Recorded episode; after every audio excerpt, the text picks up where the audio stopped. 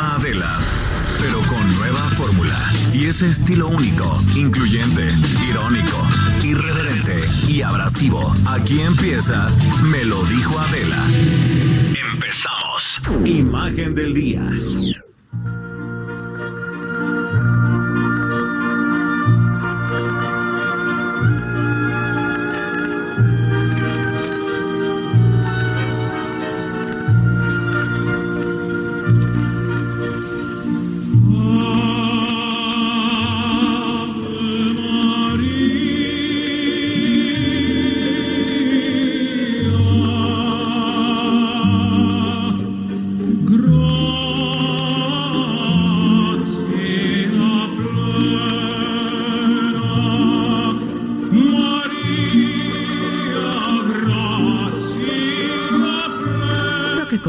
Los días hagamos juntos este ejercicio de imaginación a través de la radio.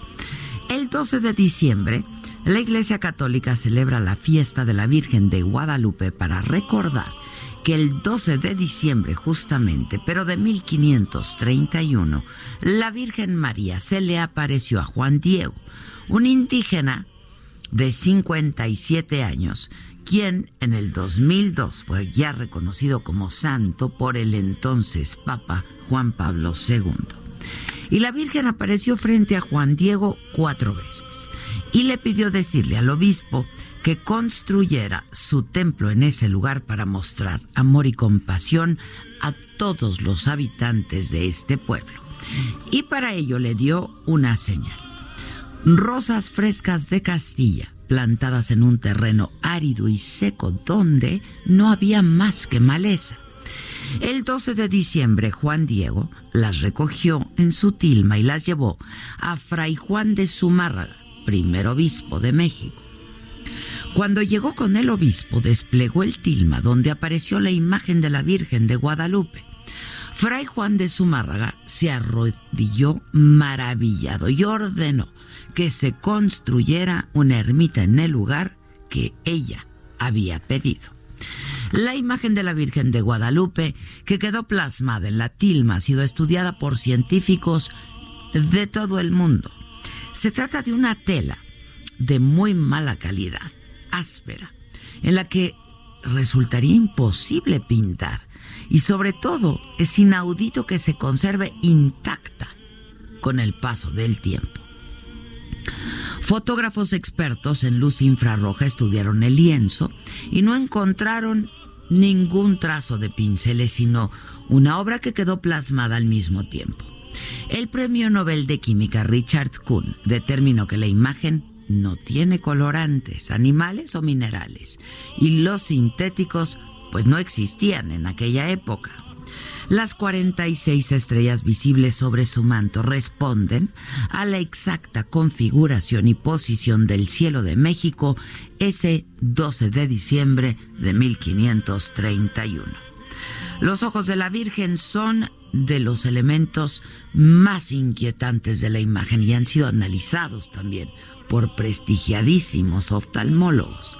El doctor Enrique Graue padre del actual rector de la UNAM, quien pudo analizarlos sin el cristal, dijo que en los ojos del agua dalpana se ve profundidad, luminosidad y lo más importante, parecen los ojos de una persona viva. El oftalmólogo peruano José Azte Tonsman identificó las figuras de hasta 13 personas en ambos ojos al igual que el ojo humano, reflejan una imagen que pudiera ser una captura del momento justo en el que Juan Diego desplegó la tilma ante el obispo. Pío XII proclamó a la Virgen de Guadalupe emperatriz de las Américas. Juan XXIII, la misionera celeste del Nuevo Mundo y la Madre de las Américas. La imagen de la Virgen de Guadalupe es la más venerada de México por los católicos. Los retablos, las figuras pequeñas de oro y plata, las flores y veladoras muestran la inmensidad de los milagros que se le reconocen. Caminando, en bicicleta, con amigos, familiares, cruces o enormes imágenes de la Virgen, cada año millones de fieles vienen a celebrar a la patrona. de rodillas, llegan a la entrada de la basílica y no van a pedir nada, van a dar las gracias por todo, a ofrecer, a ofrecerse. Y es que nuestra María es simplemente amor.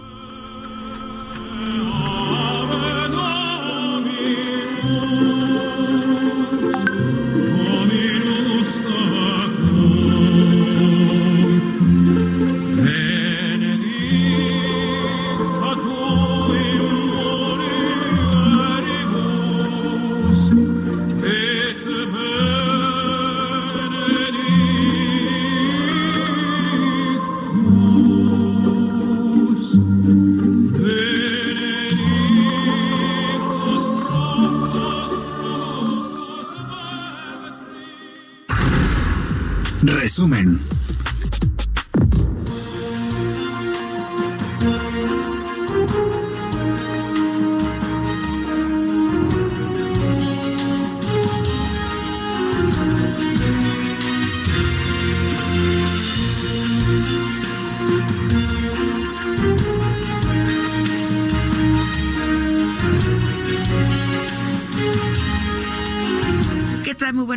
los saludamos con muchísimo gusto y que es jueves, es 12 de diciembre, hoy es día de la Guadalupe y hay cerca de 10 millones de personas que han visitado hasta el día de hoy la Basílica de Guadalupe.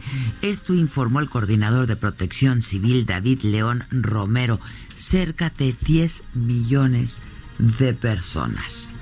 Explicó que una persona de 75 años murió por causas naturales. Más de 5 mil policías están resguardando a los peregrinos. 280 mil permanecen en albergues. Israel Lorenzana y Alan Rodríguez, reporteros del Heraldo, han cubierto en las últimas horas, bueno, pues todo lo ocurrido en la Basílica de Guadalupe, donde siguen y siguen llegando los peregrinos. Ellos están justo en el atrio del templo. Voy contigo, Israel, ¿cómo estás? Buen día. Adela, muchísimas gracias. Un gusto saludarte esta mañana. Y efectivamente, como lo señalas, estamos ubicados aquí exactamente en la entrada al Templo Mariano. Y efectivamente, más de 10 millones de personas, muchas de ellas todavía se encuentran en el atrio de la Basílica y también en calles aledañas, están pues precisamente festejando el 488 aniversario de la aparición de la Virgen Morena aquí en el Cerro del Tepeyac. Hay que señalar que por parte del sector salud han, han, han dado a conocer que se atendieron a 7.400 personas también 16 personas fueron trasladadas a centros hospitalarios y fueron 111 personas las cuales resultaron extraviadas y que por suerte ya fueron localizadas. También fueron 550 toneladas las eh, que fueron recolectadas, 50, 550 toneladas de basura además también se registró, como lo señalas, el fallecimiento por muerte natural, aparentemente por un infarto, y una persona de 75 años. Esto ocurrió en la calle de Necaxa y la calzada de los Misterios. Cuatro personas fueron puestas a disposición del Ministerio Público todas ellas acusadas de robo a los eh, feligreses. Más de cinco mil servidores públicos están apoyando todavía en este operativo Basílica 2019 aquí precisamente en la alcaldía Gustavo Madero. También hay que señalar un problema que se ha convertido ya en una constante cada año, Adela, es el abandono de los perros. Hemos observado aproximadamente 50 o 60 perros, los cuales andan deambulando precisamente sobre la calzada de Guadalupe, la calzada de los misterios, en el propio atrio de la basílica están deambulando y es que llegan acompañando a los peregrinos, lamentablemente, o quedan extraviados o también los abandonan. Esa es una realidad. Hay un módulo que han instalado sobre la calle de Fijón de Zumárraga, en donde pues están pues en espera de que la gente se acerque para poder apoyar a estos perritos. Hay que, por supuesto, hacer esta denuncia. Son protectores de animales, los cuales están muy al pendiente pues de llevarse a todos estos perritos para evitar que sean, en muchos casos, pues ejecutados, así lo podemos decir, en los centros de control canino. Así que bueno, pues es parte de lo que está ocurriendo en estos momentos. Adela continúan los cierres a la circulación sobre canteras, sobre misterios, la calzada de Guadalupe, a partir de Talismán, Ferrocarril Hidalgo, 5 de mayo, y también la calzada San Juan de Aragón están cerradas a la circulación por este operativo por parte de elementos de la Secretaría de Seguridad Ciudadana. Siguen llegando los feligreses, continúa este operativo y nosotros, por supuesto, Adela, vamos a seguir muy al pendiente. Sale Israel, regresamos contigo en un rato más, ¿te parece? Claro que sí. Muchas gracias, gracias. En otros asuntos, Mario Fabio Beltrones. Ah, también está Alan. Alan.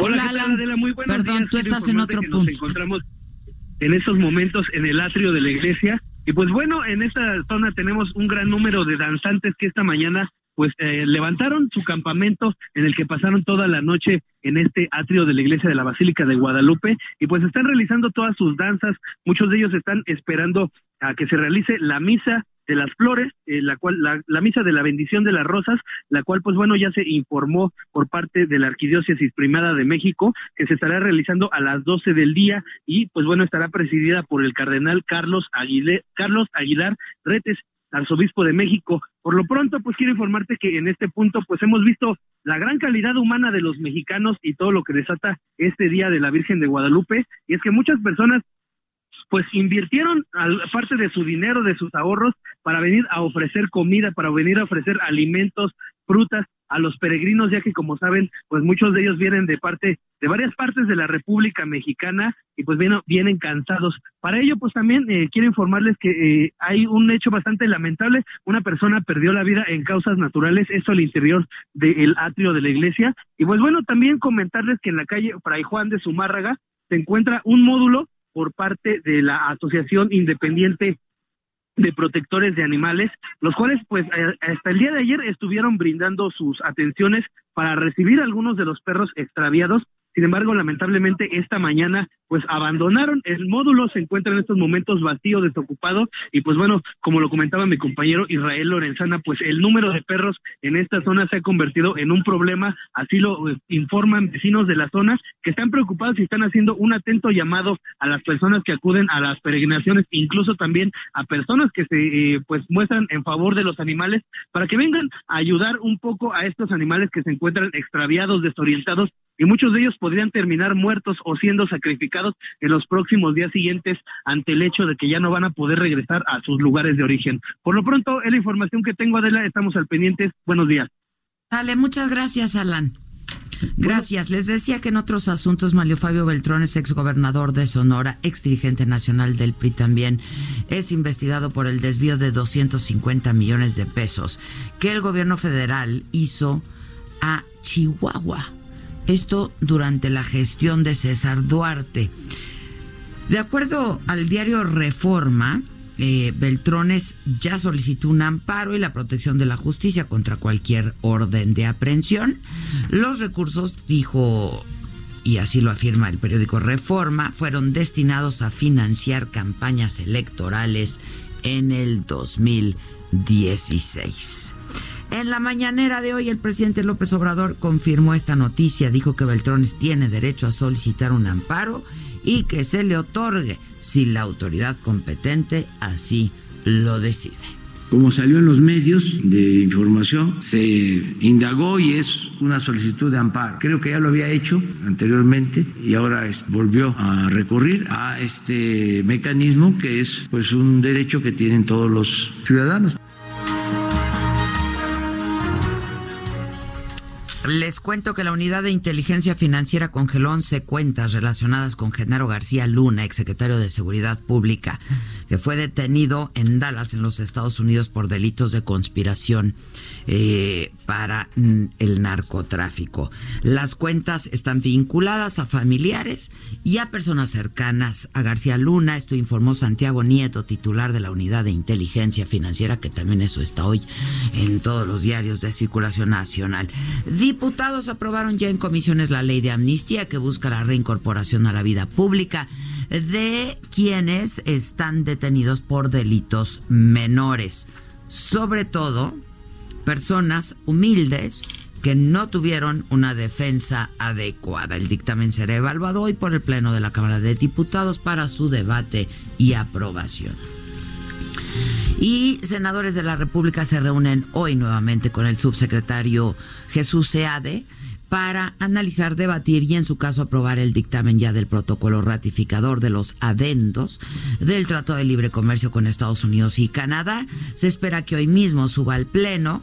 El subsecretario Jesús Seade dijo que el encuentro de ayer con los legisladores había sido constructivo, positivo, plural y enriquecedor. Y hoy las sucursales bancarias de todo el país están cerradas porque hoy es día del empleado bancario. Pues es cuando más debieran trabajar, ¿no?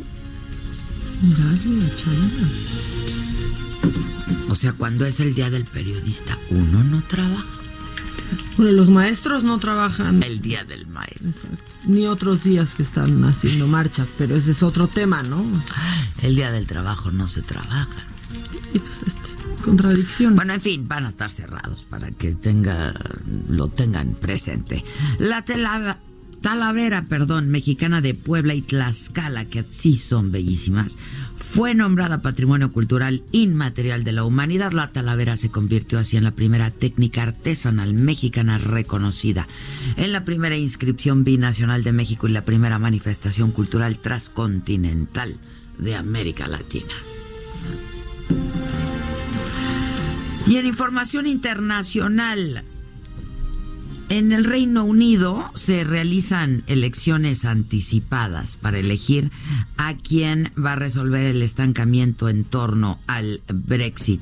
La jornada de hoy, que enfrenta al primer ministro Boris Johnson y al líder opositor Jeremy Corbyn, es considerada como la más importante desde el final de la Segunda Guerra Mundial. Ninguno de los candidatos tiene asegurada la mayoría. En la que sigue no nos contesta el reportero, pero yo se los voy a platicar. Resulta que el expresidente de Bolivia, Evo Morales, llegó a Argentina. ¿Se acuerdan que se fue de México? Que se fue a Cuba. Que habían dicho que porque iba a tener y a visitar a un médico, porque necesitaba una consulta médica. Y que de ahí regresaría a México, porque yo escuché al canciller Marcelo Ebrard diciendo si iba a regresar, porque de haberse ido para no volver, pues se hubiera despedido, se habría despedido, ¿no? Yo lo escuché, ¿ustedes? Sí. ¿Lo escucharon? No, Sí. no, no me estés hablando así, Emma. Sí. ¿Cómo? A mí no me andes hablando Es que así. estoy muy ofendida. Mira, no me gustó que llegó y ahora tampoco me gustó que se, Se vaya. va. Soy la sociedad mexicana. Ah, O sea, no. Yo también somos todos la sociedad mexicana. No nos gustó que viniera, pero ahora encima de todo, pues que no se despidió porque ya está en Argentina, ¿no? Ahí pidió asilo político. Este. Y pues eso, que llegó para quedarse, dijo el canciller de Argentina. Este. Pero además dijo que estaba muy agradecido con México y que México le había salvado la vida, pero que la verdad él estaba más a gusto en Argentina. Se le antojaba un corte. Ya, ya, o sea, un bife de chorizo. Aparte, todo el periplo, aunque el periplo es por tierra, ¿no? Pero todo el periplo que hizo para llegar, para que se vaya así nomás, que ya no regresa Evo. A Evo, sí, vamos a dedicarle una canción. ¿Onta Evo? Claro. Aquí no está. Onta, a Evo, a Evo, aquí no. Creo que desarrollé codependencia con Evo. O sea, que no dije, ¿qué? manches. ¿Se fue? ¿Ahora se fue?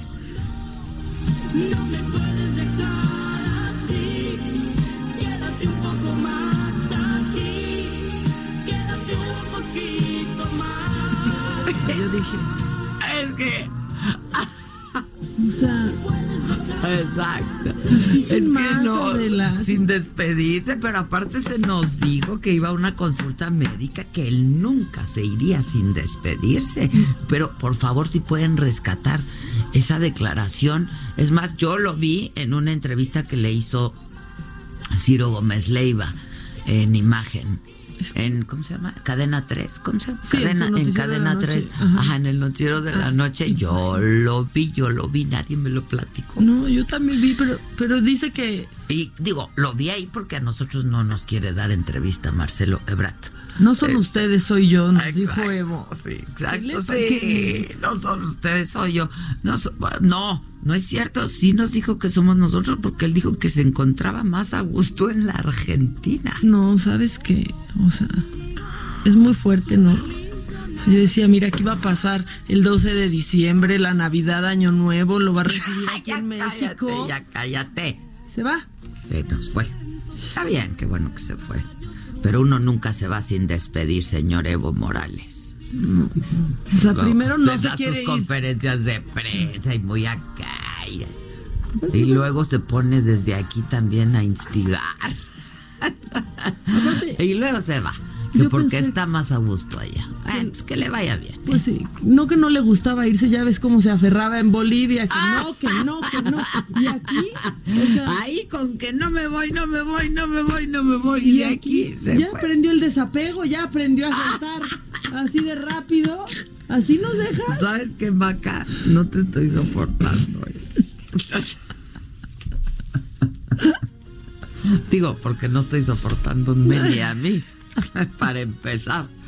O sea, ¿les ha pasado que hay veces que no se soportan? Es, el sentimiento que se conoce. Como que el, el, desasosiego, ¿no? Sí, el no me hallo. Es un desasosiego. Eso es lo que yo siento, es un desasosiego. ¿Eso le pasó a Evo? Hoy Armando Manzanero cumple 85 años, míralo. Y luego llego y me estrello con una puerta. ¿Saben que no las tengan tan limpias? De verdad, de verdad. O sea, póngale tantita suciedad porque me dio un mega madrazo que salieron. Todo está bien, está bien, está bien. Y yo muy digna, sí, claro que estoy bien. Pero mi mano, y la dignidad ante todo. Pero mi mano está negra. Todavía me dicen, ay, se le puso morada. No, no, no, no. ¿Qué, ¿Qué cosas te quitan tanto la dignidad? Como estrellarte con un. No, pero aparte, no, contra una puerta de vidrio que todos ven tu cara aplastada del otro lado. a mí no me tocó en la cara porque soy. Mira, fui, fui, fui este.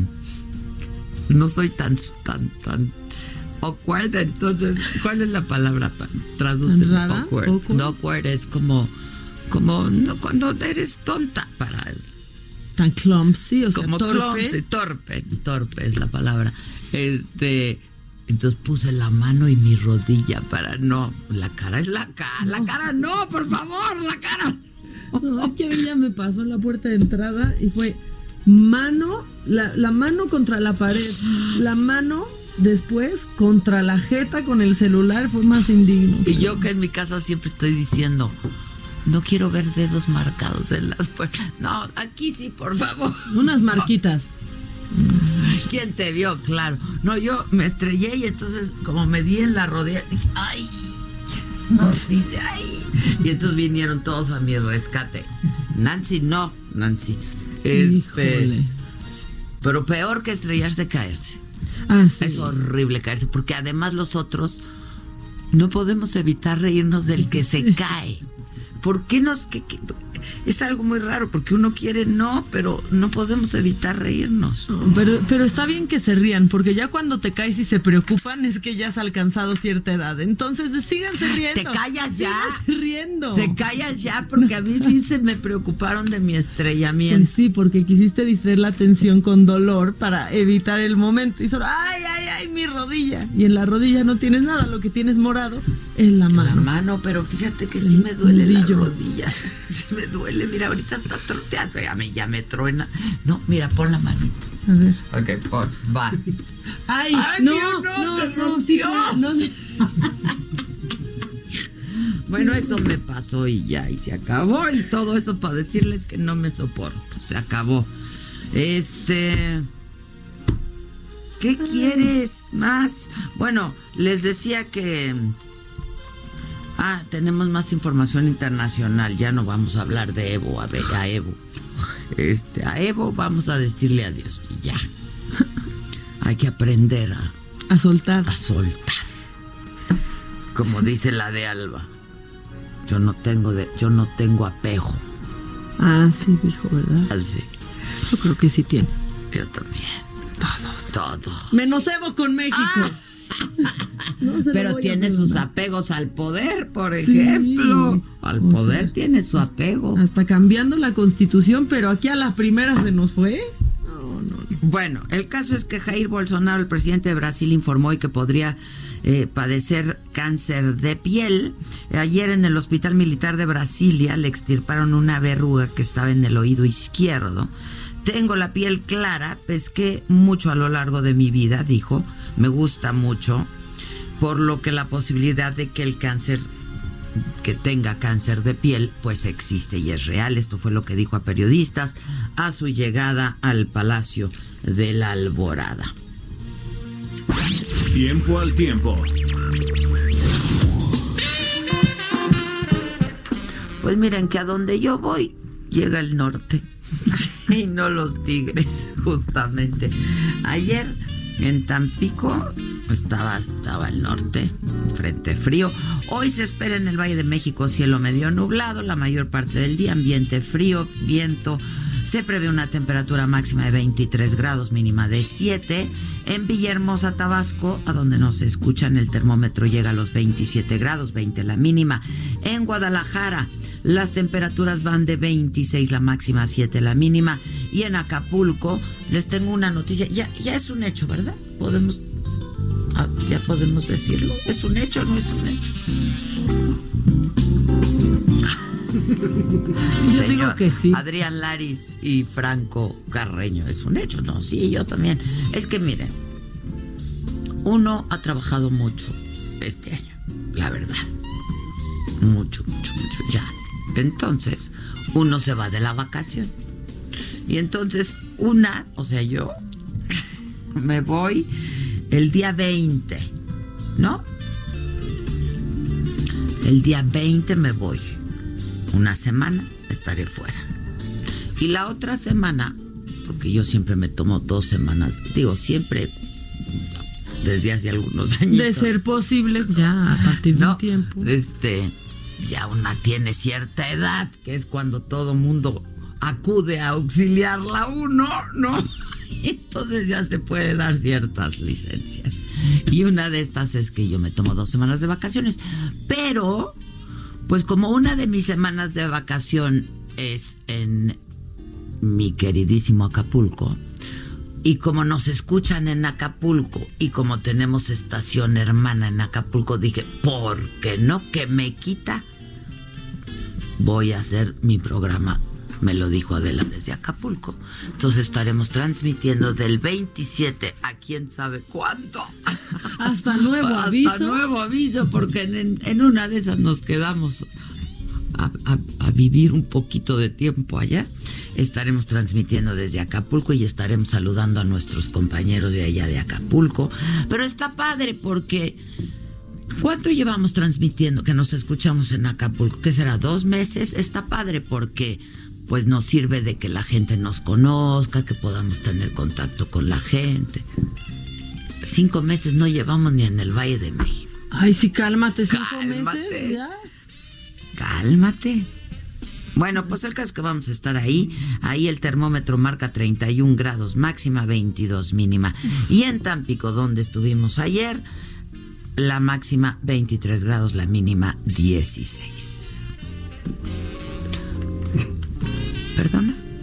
Ah, vamos a hacer una pausa y entonces regresamos con los espectáculos, con los deportes, con el chiquito. Hoy el chiquito Ay, chiquito, bueno, pero el chiquito es, la verdad es que vamos a hablar de Guadalupe. Pero el macabrón está buenísimo. El macabrón está buenísimo. y el Never Forget también. También está Sí, bueno. La verdad. Musiquita y así. Ah, si vieras qué musiquita es. O sea, vas a escupir el café. Si no. Bueno, Vas a ver. eh, esto, todo esto luego de una pausa, así es que no se vaya. Esto es Me lo dijo Adela. Estamos transmitiendo desde el Heraldo de México. Y volvemos. ¿Cómo te enteraste? ¿Dónde lo oíste? ¿Quién te lo dijo? Me lo dijo Adela. Regresamos en un momento con más de Me lo dijo Adela por Heraldo Radio. Heraldo Radio. Galerías El Continuamos con el estilo único y más incluyente, irónico, irreverente y abrasivo en Me lo dijo Adela por Heraldo Radio. Deportes.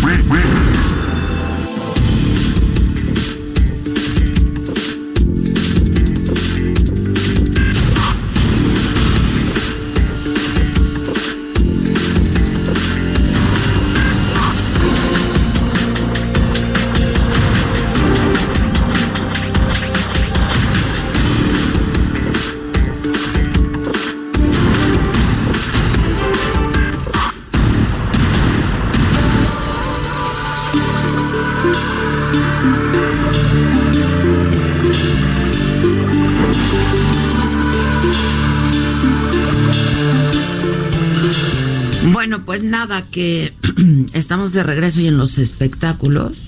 Ah, primero, perdona. Perdón, lo primero es lo primero. Aquí hay jerarquías. ¿Qué onda, animal? Hola, ¿cómo están? Bien, ¿y tu animalito? Pues bien, muy bien. Qué padre es cuando le traen a uno un café helado, ¿no? Sí. Y ayer me dijeron, es que le haces mucho de pedo, pero es que un café ¿Está helado. helado? Pruébale. Ok, perdón, Correcto. animal. No, no, no, pues muy contento. Yo hablando de las chivas. Se están armando y reforzando hasta los dientes el conjunto de Sí, Peláez. ¿verdad? Mucho, mucha lana que están invirtiendo ahí. eh, Van a Amaury- ganar. Amaury Vergara está. Sí, el Amauri va Poniéndole. con todo, ¿eh? Yo creo que dijo, ahora soy yo y ahora... Sí, la verdad es que sí. Fíjate que ayer anunció eh, un refuerzo más, el Chicote Calderón, este goleador del Necaxa que eh, destacó mucho durante el torneo regular y la- en la liguilla, se convirtió como eh, referente en el ataque del conjunto de Aguascalientes. Eh, pues ya fue firmado por las Chivas también, hizo pruebas médicas, las pasó. Y entonces, pues con gran ilusión anuncian este fichaje que sin duda pues llama mucho la atención por lo que viene haciendo el chicote que le apodan a este muchacho. A este se suma, eh, pues como refuerzo, eh, pues, Cristian Calderón, pues se suma a, Juan José. José Juan Macías, el JJ Macías, Juan José Vázquez, el Gallito Vázquez, eh, José Ludueña, eh, Madueña de- del Cruz Azul que viene y Uriel Antuna del Galaxy. Sin duda es un equipo que está llamando la atención, el de Peláez. Y se dice que esperan todavía otros fichajes importantes para el conjunto de las Chivas. Lana le están poniendo, Están soltando billete, ¿eh? mucha lana, sí le están poniendo. Pero la van a armar. Yo esperemos que sí, ahora hay que esperar que Tena pues haga un, un- un buen equipo. A su vez. Ah, un no, buen obviamente un buen trabajo para que pueda eh, pues destacar en el fútbol, en el torneo y por qué no, pues pensar ya de nuevo. Decía eh, Peláez, ya no vamos a pensar en descenso porque tenía problemas de descenso Chivas para el siguiente. Pues Veracruz al quedar desafiliado, pues Ah, ya se salvan. ¿va? estarían ahí salvadas las Chivas, ¿no? De entrada. Pero eh, obviamente con un, un buen un buen cartel como el que trae ahorita ya el conjunto de las Chivas, pues va a, a sin duda ser un, un gran torneo. Esperemos que así sea. Pues bien, Por otra la parte, una nota, pues la verdad que es muy desagradable hablar estas cosas. La directiva del Monterrey muy, Ah, muy, sí, pero muy, muy mal. Estaba también Fíjate. de macabrones. Las chivas, la- las chivas, ve, te traigo las chivas en la cabeza. El Monterrey, la- la- la- el equipo femenil fue campeón de, de- de la Liga Femenil por primera vez en su historia. No solo eso, rompió marcas quedando eh, con 48 puntos. Sumó 48 puntos. De 18 partidos ganó 16. Le ganó a su archirrival en la final, que es los Tigres. Ok. Eh, Desiree fue la campeona goleadora del Monterrey. Y bueno, a esto eh, se le había se, se- se había pactado, según dicen eh, en el medio, eh, que la directiva de, de Monterrey le había dicho a las muchachas, si de ser campeonas les vamos a dar un bono económico y un iPad. ¿Y qué crees que recibieron nada más? El iPad. Y ya. No manches, una tableta. ¿Y es iPad o es una Pues- pues cualquiera? O sea, aparte Oh, genérico, ¿no? genérico, China, una eh. china. Oye, pero aunque fuera de- del, del No iPad, manches, pero ¿y entonces el económico pues qué? no, que ellos eh, ayer saca un comunicado el conjunto de del Monterrey eh, donde dice que van a Tenían que ser cumplir regios Qué estos. chafas. que van a cumplir con lo pactado al inicio del torneo, que fue pues nada más de contrato, pues el iPad. Entonces, Ay, estoy harta. ¿Y qué Es le van a dar? Sí, lamentable. bueno, no van a salir campeones porque va a ganar el América, pero ya quiero ver si en el remoto caso que fueran campeones. A los hombres ¿qué les sí. van a dar? No, No, no, a bueno, los sí. hombres sí les dan Sí, fíjate todo. que estaba Un leyendo- iPad.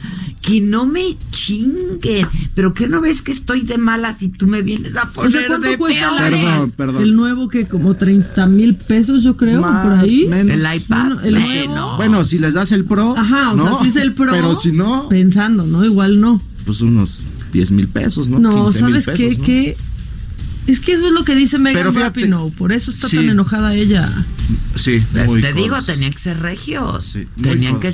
Pero además de Y codos. machistas. no, machistas y aparte que no tienen palabra, o sea, la palabra es lo único que se lleva uno en la vida, ¿eh? Y no sabes Y qué lo que bien lo juega. tiene Es que la citan, la citan a su- al, al club y les dicen, vengan muchachas, vamos a entrenar, Venga, ¿no? vamos a entrenar, vamos Y a bueno, el director de- deportivo de Fuerzas Básicas, que es de nombre Nicolás Marteloto, fue que se encarga de darles la noticia donde no hay premio económico, solamente tengan sus iPads y en ese momento las jugadoras revientan las redes sociales poniendo eh, emojis muy sarcásticos. De, Ay, mi iPad. Sí, mi iPad, ¿no? Y una, una le contestaba a la otra, ya ni se usan, y la otra contestó, sí, para el Candy Crush, ¿no? Entonces, pues, pues fue, fue muy, Ay, triste. La verdad qué es muy feo. Eso quiere decir que ni siquiera Pero pro- una, una cervecera mexicana salió al rescate y Di dijo, cuál. muchachos, ¿Cuál muchachas, eh, Corona. Bien, Eso, Corona. bien Corona. bien, Corona. Corona ¿Cuándo? sale al rescate y dice, yo les pago un año de sueldo a cada una por su logro.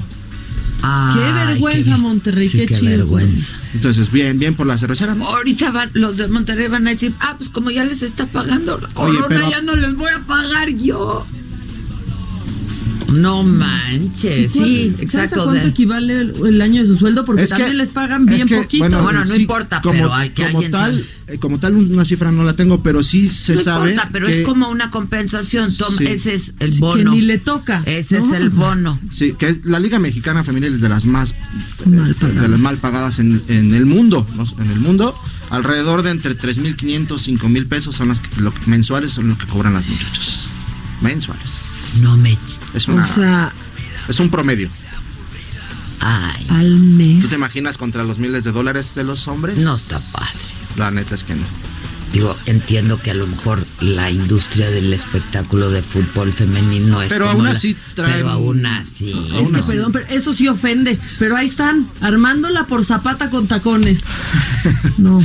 Ah, no, y ahora el hijo del santo está súper enojado porque, porque parte de la obra de Chaires es esa. Sí, la de la máscara. Está el santo con su máscara, pues se ve muy bien el santo. Sí. O sea, se ve requete bien. el Lo que legas los derechos de autor. Pero, pero, Pero, pues, sí.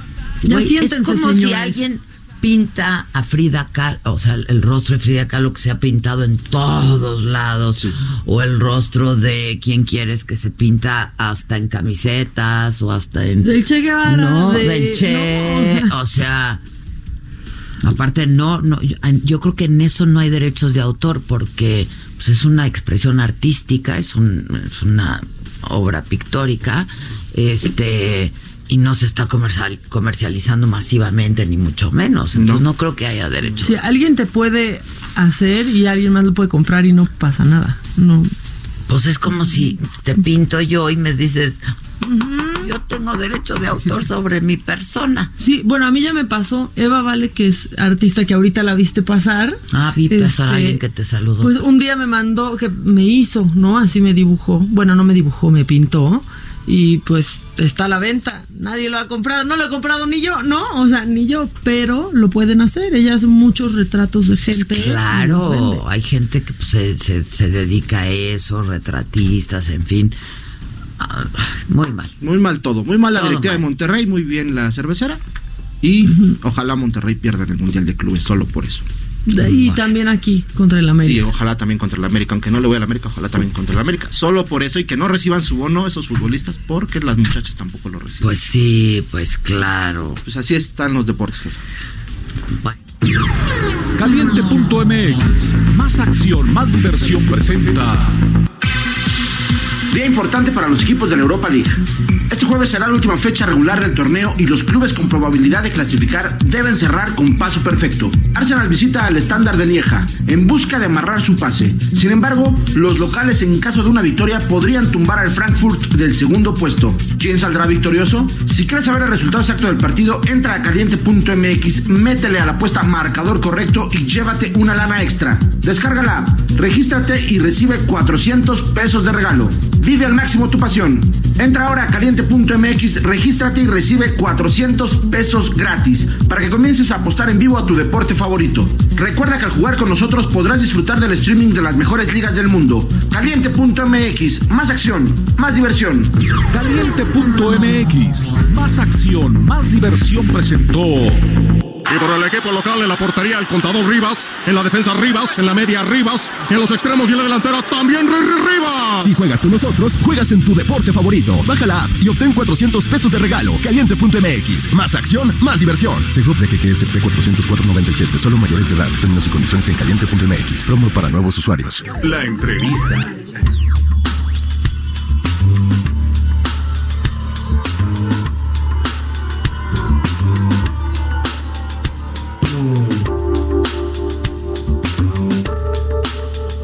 Bueno, estamos de regreso, son las 10 de la mañana con 45 minutos y eh, pues la nota de esta semana ha sido la detención de Genaro García Luna, un exfuncionario, exsecretario de Seguridad Pública en nuestro país, fue detenido en uh, los Estados Unidos y hay una mujer, periodista, escritora, eh, de hecho, eh, ella publicó recientemente el libro El Chapo Guzmán, El Juicio del Siglo, porque ella estuvo siguiendo, una periodista mexicana que cubrió todo el juicio, Alejandra Ibarra, este, y bueno, eh, pues por supuesto que la buscamos para comentar con ella eh, esta detención de García Luna y toda la experiencia que fue este haber allá en Estados Unidos, en Brooklyn, el juicio al Chapo Guzmán. ¿Cómo estás, Alejandra Ibarra? Buenos días. ¿Ale? ¿No me escucha? ¿O yo no le escucho a ella? ¿Alejandra? ¿No? Nada más díganme si no. No. Vamos a intentarlo en un momento más. Este, pues mientras tanto vamos a lo macabrón, ¿te parece? ¿O al chiquito? ¿O qué cosa es la que quieres? Vamos al chiquito.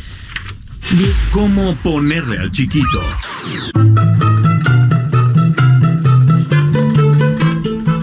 Bueno, hoy es día de todas las Guadalupes y yo creo que es el. Vamos, si conoces una Guadalupe, sí la felicitas a fuerza, ¿no? es como el más importante. Pero aparte, como... perdón, no hay manera de no conocer a una Guadalupe. Exacto. Lupita, ahorita, la vimos y la y la, la felicitamos, claro. Exacto. Y venía, me dio un poco de risa, tengo que documentar esta escena. No la pude documentar, pero la voy a narrar, hacer una crónica detallada porque veníamos bajando en las escaleras aquí del Heraldo Radio. Después de mi golpe, después De- de, sí. mi golpe. Yo no era la maldita lisiada, disculpa. No, no, después del golpe, espérate. Después del golpe y de pronto había un trafical en las escaleras y yo decía, ¿qué está pasando? ¿Qué está pasando? Habíamos 15 personas en fila tratando de bajar. Y dije, claro, estamos en procesión, ¿no? Somos peregrinos y al frente Guadalupe, Loaesa. ¿no? Exacto. Es que yo ni la reconocí, la verdad. Sí, si no la hubiese saludado y felicitado. tanto. Gracias Adela por por la felicitación. Eres su radilla Piet. Soy una chiquito. niña educada. Dice educada, educadísima. Es que Maca, ya, ya ve al baño. Ya. Bueno. Sal- bueno, También. no, perdóname, pero es que ahora sí ya tengo en la línea al parecer. ¿O no? Sí, Perfecto. Pero ahora regresamos Sí, contigo. Tenemos en la línea Alejandra Ibarra, esta eh, periodista mexicana, les decía que cubrió todo el juicio eh, al Chapo Guzmán en los Estados Unidos. Eh, publicó un libro al respecto, de hecho. eh, y bueno, pues es un capítulo eh, profesionalmente, supongo, para ti, Ale, muy importante. ¿Cómo estás? Te saludo con mucho gusto, Alejandra Ibarra. Tú sigues en Nueva York. ¿Cómo te va? Hola Adela, qué gusto estar aquí en tu programa. Muchas gracias por la invitación. Al contrario. Oye, a ver, este, profesionalmente yo creo que pues para ti fue algo muy importante haber cubierto este, pues todo el proceso, ¿no? Yo que entrevisté al abogado del Chapo en dos o tres ocasiones, eh, que además es un hombre brillante, eh, muy inteligente, pero que además, pues era todo un acontecimiento, ¿no? Cuando cuando este todo este proceso y cuando cuando eran públicos, por supuesto que eran públicos, pero creo que tenías que hacer este pues no sé cuántas horas de fila para poder acceder, ¿no? Sí, exacto. Yo, por supuesto, vi tus entrevistas y efectivamente fue un episodio, yo creo que nacionalmente es un hito en la historia y definitivamente en mi carrera lo fue. Y si bien, como dices, eran públicas estas audiencias, nos teníamos que llegar a formar a veces a las 2 de la mañana, ¿no? Con el frío de, del invierno neoyorquino. Entonces, pues fue toda una experiencia de vida, la verdad. Porque yo en un par de ocasiones dije, voy a ir. Este, pero bueno, fui conminada a no intentarlo porque sí había que, había que estar, este, eh, digo, yo iba por unas horas solamente a hacer la entrevista y el abogado me decía, este, o sea, no hay manera, tienes que estar ahí muchísimo tiempo. Pero bueno, eh, ahora pues viene eh, mucho a cuento que de hecho, este, voy a leer tu libro, pero pues la detención de García Luna, ¿no, Ale? Sí, claro, bueno, muchas gracias. Y la detención de García Luna, pues a mí me parece un suceso muy fuerte, ¿no? En las noticias de, de nuestro país y se da exactamente un año después de que el rey Zambada hablara de los sobornos que había recibido supuestamente García Luna, precisamente en el juicio del Chapo. ¿A ti te tocó eh, este testimonio? y esta declaración. Sí, yo estaba, exacto, yo estaba ahí cuando el rey Zambada habló y, y cómo narró eh, según el testimonio del rey Zambada, que había recibido García Luna sobornos en tres ocasiones. Que en tres ocasiones había recibido, este, y tú todo esto lo, lo, lo, documentaste, ¿no? Sí, de hecho está ahí en el, en el libro mismo, eh, porque me acuerdo perfectamente que el, el, abogado del Chapo, en esa ocasión era William Purpura, empieza a preparar las preguntas para, para el rey Zambada en este sentido y le empieza a preguntar eh, si su hermano hubiera podido sobornar al presidente, lo hubiera hecho, ¿correcto? Y después le pregunta, tenían un particular interés en un hombre, en un tal Luna, ¿no? Y ya es cuando empiezan a hablar directamente de García Luna. Ya, este, oye, eh, Ahora, dime algo, ¿qué se ha dicho en Estados Unidos de esta detención? Aquí ha sido la noticia primeras planas y por supuesto, pues es una noticia que le da la vuelta al mundo porque pues era uno de los hombres de confianza del expresidente Calderón, ¿no? Claro, yo creo que ahí está la gravedad de la noticia, ¿no? Que el, secretario de Seguridad Pública del presidente que inicia la guerra contra las drogas de repente está implicado en sobornos del cártel de Sinaloa, ¿no? Eh, acá se espera que se traiga, que lo que lo traigan acá a Nueva York, porque ahorita, bueno, el arresto fue en, Dallas y ahí es donde van a ser las primeras audiencias, la que ya sucedió y la que es el 17, y se espera que lo traigan acá con el mismo juez que sentenció al Chapo y con uno de los mismos fiscales que llevó el caso contra contra Guzmán Loera. Eh, efectivamente, o sea, tendría que ser eh, pues trasladado ahí a, a Brooklyn, ¿no? Exactamente. Eh, oye, este, ¿y tú ya vivías en Nueva York y, o te trasladaste para cubrir el, el juicio y ya te quedaste ahí? O cuéntanos un poco de, de ti. Sí, fíjate que yo sí vivía en Nueva York porque dirijo un proyecto de violencia contra periodistas en México y el financiamiento me lo habían dado en la Universidad de Columbia y es a través de esta de esta investigación para la plataforma que se llama Defensores de la Democracia y yo contacto con Ismael Bojor, que es el director de Río 12, para preguntarle datos sobre la vida de Javier Valdés, haciendo la investigación del, trabajo periodístico de Javier. Y ahí acuerdo con Ismael cubrir el juicio para Río 12 y desde el principio en, el juicio incluso se menciona que van a hablar del asesinato de Javier, ¿no? Entonces me quedo cubriéndolo eh, por la relevancia histórica, por la oportunidad de cubrirlo para un medio como Río 12 y porque iba de la mano de la investigación que yo estaba haciendo. Ya. Ahora, es un tema que supongo ahora ocupa pues eh, toda tu carrera en este momento, ¿no? Sí, en este momento es, eh, sigo dirigiendo esta plataforma que está en línea ya y, y sigo pues en medida de lo posible viendo estos estos casos y en cuanto traigan a García Luna definitivamente me gustaría estar acá cubriéndolo. Ya, este, oye, ¿y qué, qué has investigado y qué revelas en tu en tu libro que no se haya hecho eh, hecho público? Porque claro, este, no necesariamente todos seguimos el juicio paso a paso, este juicio del siglo paso a paso, eh, pero ¿qué das a conocer y qué qué, qué tanto documentaste?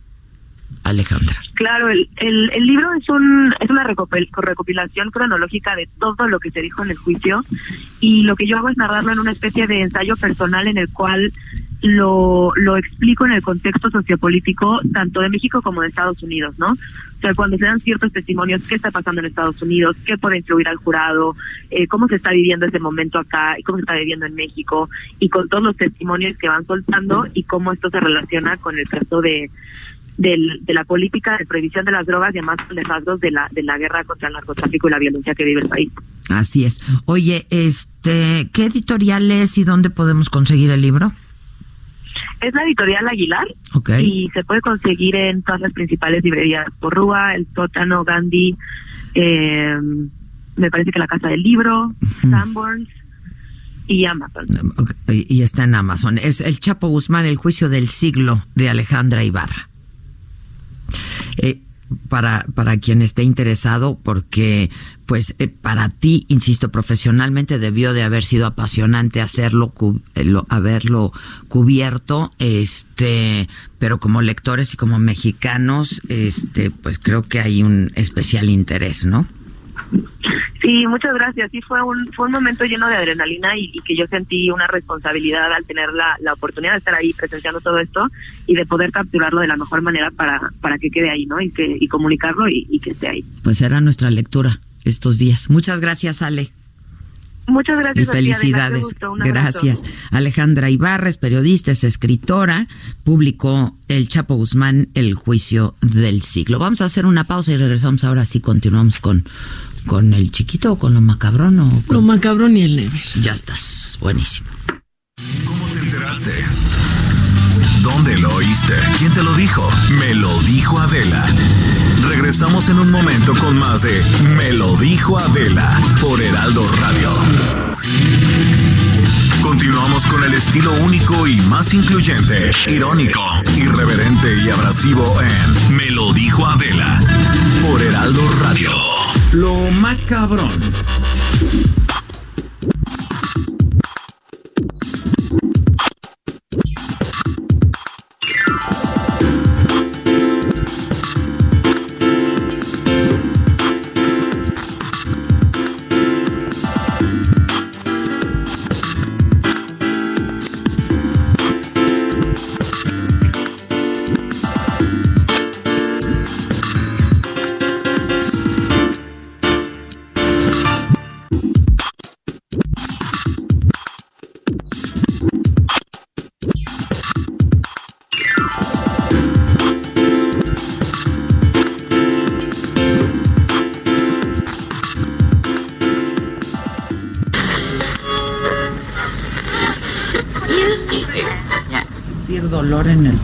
Sea, ¿sientes placer con el dolor?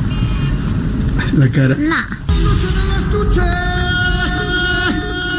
Adela, Adela Micha, eh, te saluda tu dios el escorpión dorado. Vengo aquí en el tráfico y de repente escucho tu voz en el radio y ay, como que, como que mi zona de la entrepierna como que se sintió viva de nueva cuenta.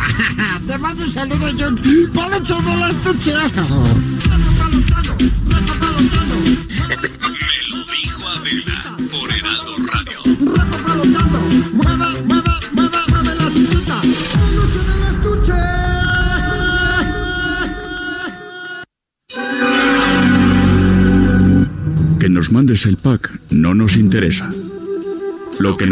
Interesa es tu opinión. Mándala a nuestro WhatsApp 5521 53 71 26. En Me lo dijo Adela, te leemos, te escuchamos y te sentimos. Tiquitiquitín, tiquitín.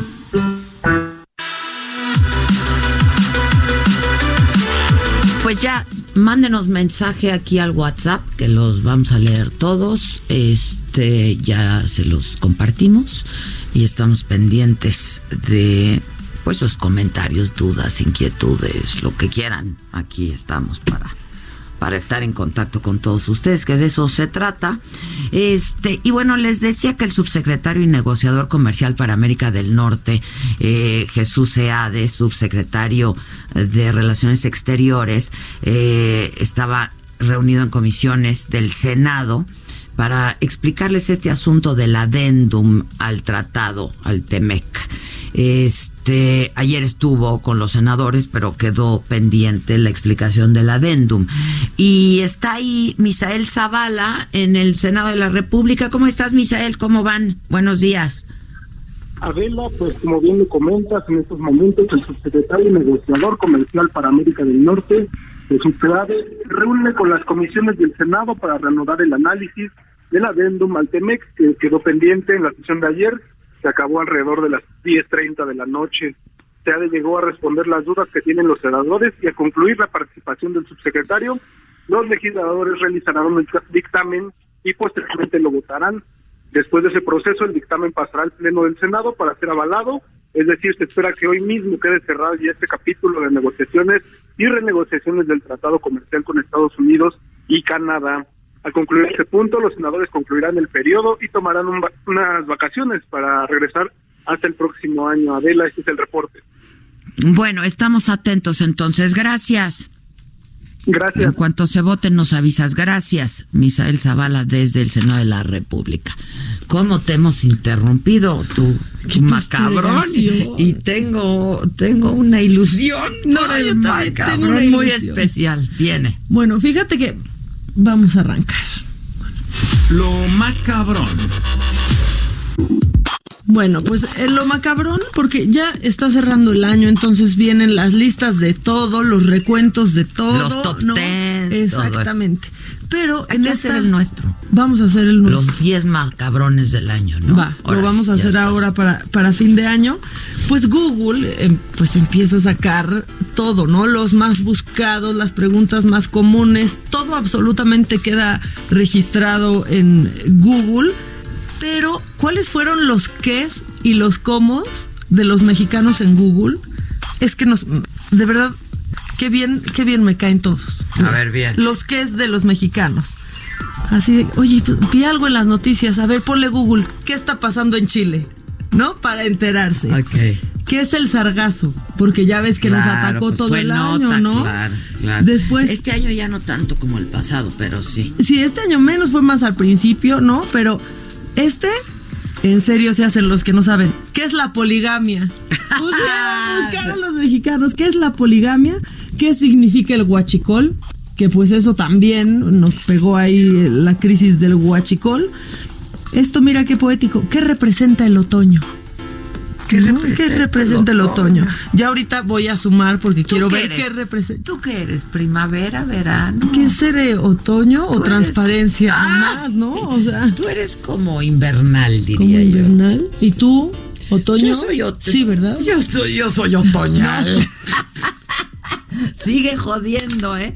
Hoy me has agarrado de bajada todo el pinche día No, con esto no, de la edad. Ya no. ya no te vuelvo a invitar a las chingonas, se te dice. Espérate, espérate. Luego, mira, también, ¿qué es un golpe de Estado? Un gol por lo de Evo. Morales. Exactamente. ¿Qué pasó en Culiacán? Esto fue el gobierno el que hizo la pregunta a Google. Ah, el culiacanazo, claro. ¿Qué pasó? ¿Y qué está pasando en Venezuela? También los comos. Y esto me encantó porque A me ver. imaginé a mi mamá poniendo en Google cómo hacer stickers. ¿No? Los stickers de WhatsApp. Ah. ¿Cómo hacer stickers? Esa es la primera. Esa es la primera. ¿Cómo saber dónde hay gasolina? Y esto porque pues no hubo gasolina. ¿Te acuerdas esos días que estuvimos sin gasolina? ¿Cómo El mejorar? guachicolán, Es- guachicoleras, pues. Exactamente, el guachicolerazo. Eh, ¿cómo, ¿Cómo mejorar la evaluación en el aula? Eso, bueno, pues aparte acabamos de salir bien mal, ¿no? Entonces De la está- prueba. Exacto. ¿Cómo destapar los oídos? Luego, este, mira, como ya el SAT se puso bien acá, ¿cómo hacer mi declaración anual? Google voy a tener suerte, ¿no? Eh, ¿Cómo blo- bloquear un celular robado? ¿Cómo checar mi buró de crédito gratis? ¿No? O sea, porque pues si cuesta cómo dormir rápido. Pero y cuesta esta- poco, ¿no? En realidad. pues sí, es como darte de alta Ajá. y te cobran ahí algo. Y este es el que me dio mucha ternura, que es cómo curar un corazón roto.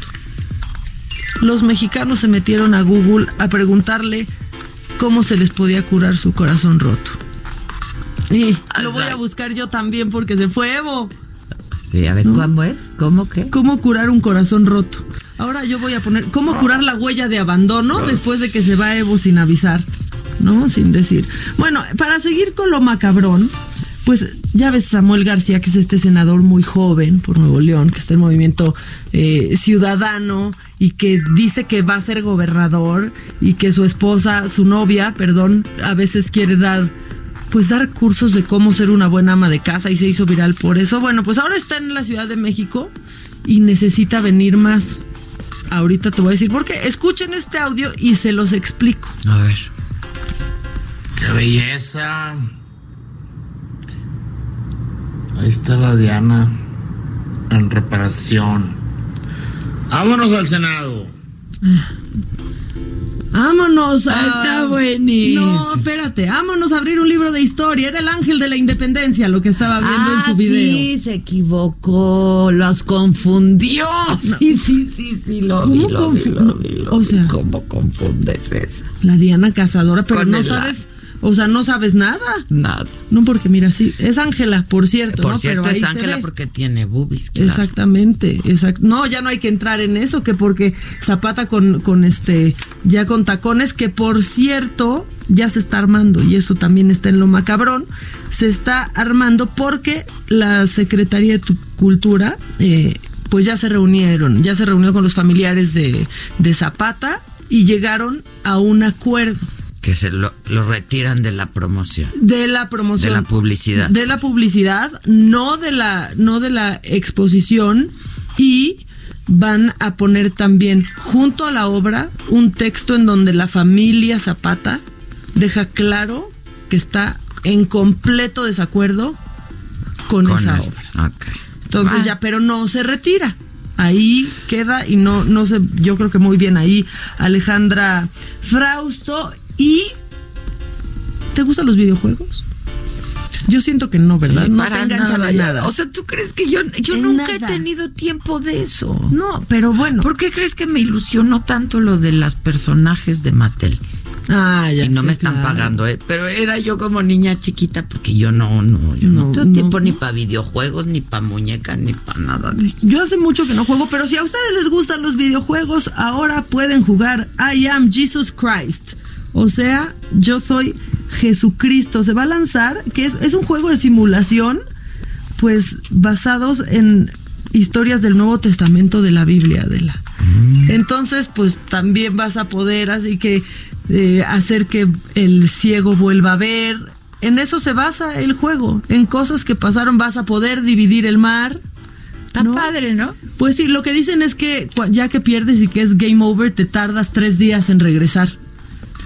Ah, pues sí, Es claro. lo que dice, ¿no? Que tienen, tienen como sus, sus fallas, este, y que los domingos no se juega también.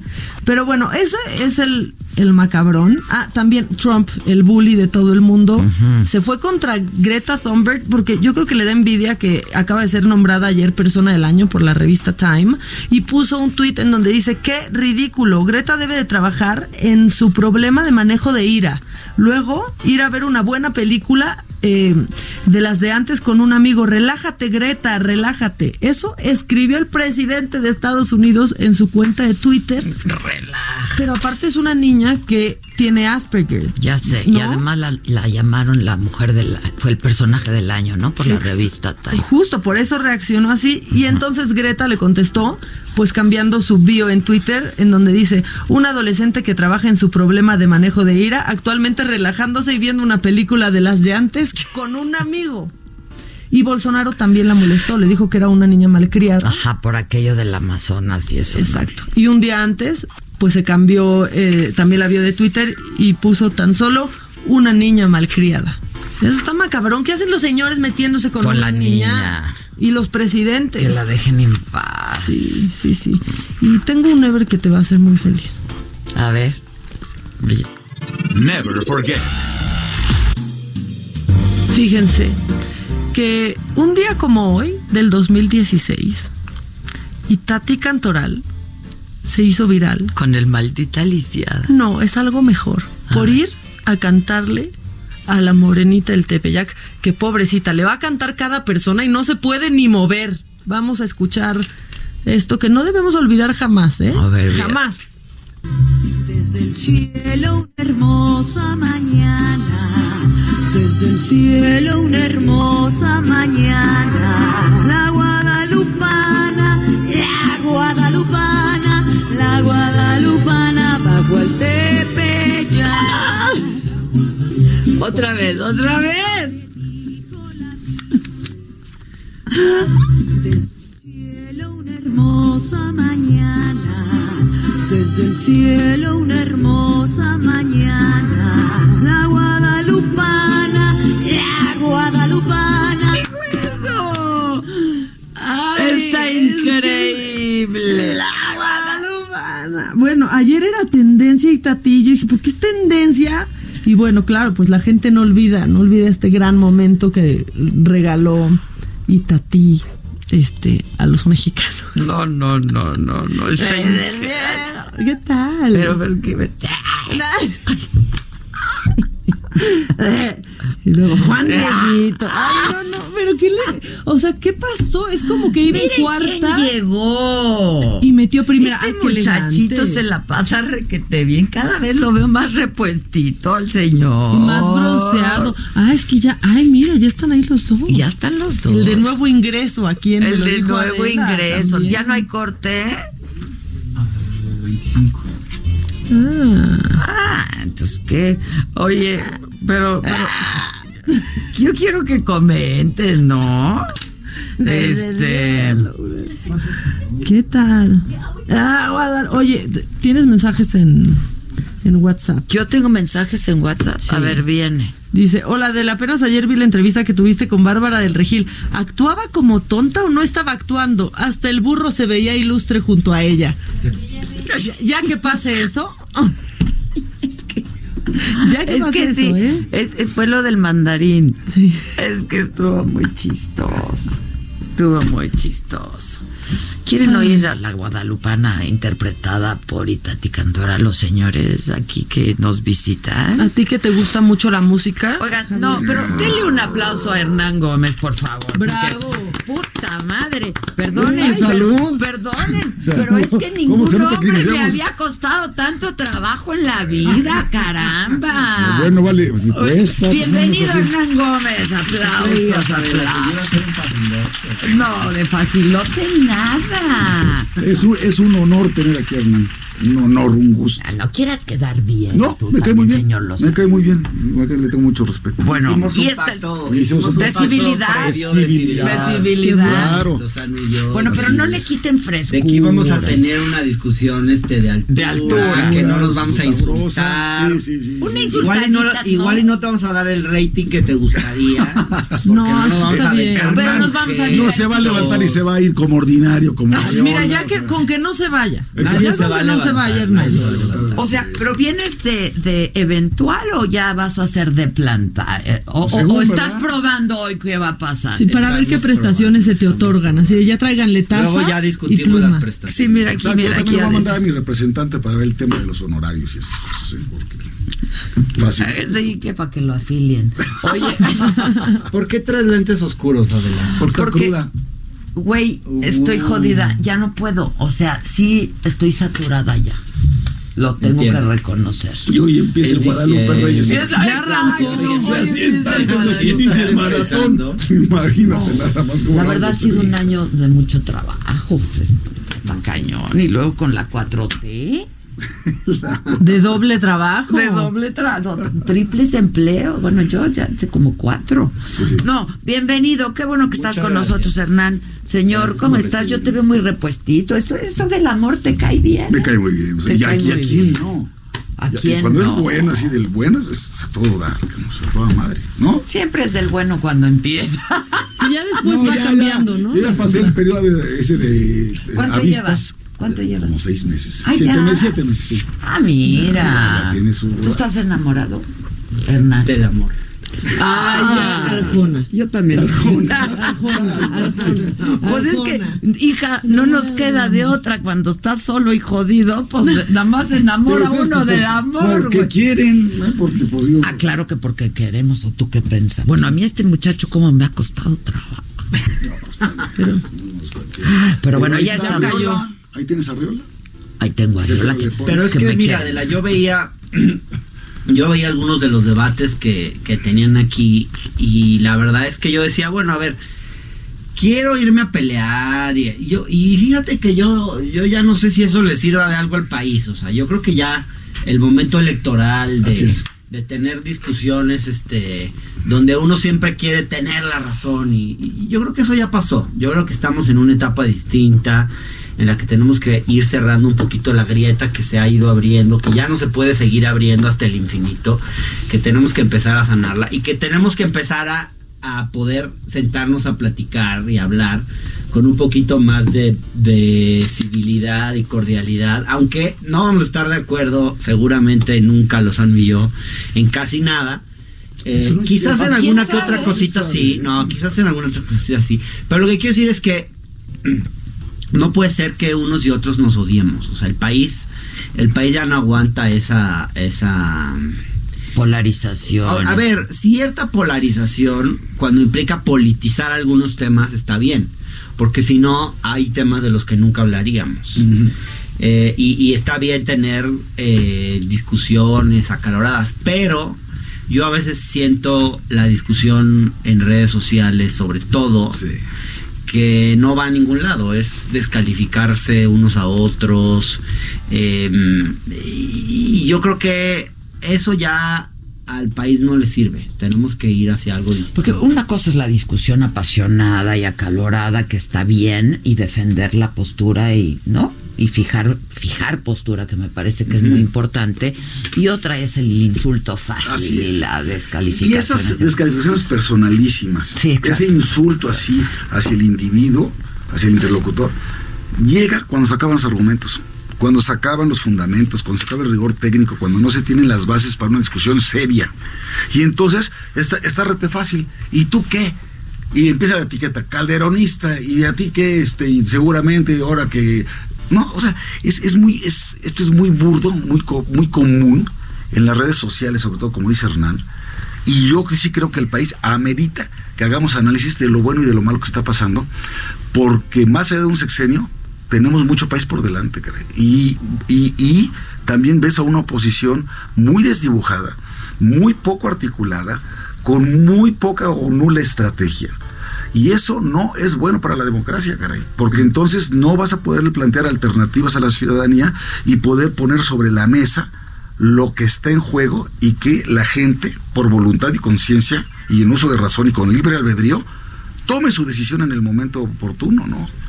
Yo creo que nosotros tenemos que contribuir a que esa información esté disponible y que la gente tenga mejores elementos Y de que se juicio. dé una discusión. Claro. Sí, coincido. ¿No? Ya ves, ya, ya, Ya empezamos todos a Ya empezamos coincidir, hombre. Oigan, traigan, traen algún tema. Digo, yo creo que el tema sin duda es García Luna, ¿no? Y el tratado, y el Y protocolo y- este modificatorio, ¿no? El protocolo modificatorio del TEMEC. Del Temec, porque O sea, esa es además la parte económica y la parte que lo de lo de García Luna eh, eclipsó un poco lo del Temec y no nadie le prestó mucha atención. Bueno, y el informe de Saldívar de ayer. De ayer El informe, sí. el compromiso que está haciendo, por ejemplo, de combatir el nepotismo en la Corte. Es súper importante. Hay un estudio del CIDE que habla de cómo... eh, de- no en la Corte, en el Poder Judicial, perdón. Cómo en el Poder Judicial hasta el 50% de sus integrantes tienen algún pariente dentro. Todas estas redes de amiguismo, de nepotismo, esta falta de meritocracia en la carrera judicial, yo creo que nos ha hecho mucho daño. Y a mí me parece bueno que Saldívar ayer haya resaltado ese punto y ojalá que ojalá que avancemos hacia una reforma del poder judicial. Sí, Fíjate que sí, porque además... Dijo, estamos limpiando Es la que casa. mucho se habla de la corrupción en los tres órdenes de gobierno, ¿no? federal, estatal, municipal, etcétera. Mucho se habla también de abusos, excesos, etcétera, en el Parlamento, ya sea en la Cámara de Diputados, senadores, congresos locales, en, en fin. Pero poco se, se, se, se meten al tema del Poder Judicial, no tanto en las sentencias, que también en eso, por ejemplo, vimos el caso de que es Ariel, ¿no? Sí. Ariel, que qué barbaridad. O sea, a los dos jueces sí los suspenden, pero al magistrado lo dejan ir como si nada, que fue el que cambió precisamente el, el tipo de delito por el que se estaba, eh, se tenía en prisión preventiva a este desgraciado. Bueno, pero lo que dice Raz es muy cierto. El nepotismo es muy fácil. Son 11 ministros, no sé cuántos jueces o magistrados de circuito, cuántos jueces de distrito. Y basta con que digas, yo te mando a ti, a mi primo, tú mandas a, a- a mí, a tu cuñada. Así no hubo nunca un problema de familiaridad. Exacto, ¿no? De pero pues es lo mismo. Simplemente es un cruce Pero de al final son redes de complicidad. Exactamente. Sí, Así sin es. duda, sí. Eh, eh, Y fue importante lo de ayer. Yo creo que fue muy Coincido, importante. sí. Primer informe de Arturo Saldívar y está bajo la lupa porque, eh, digamos, yo lo conozco, somos colegas de la Libre de Derecho. Yo lo conozco también y me Esto, yo una tengo una muy buena impresión Yo de él. Pero claro que está la- la Corte bajo la lupa.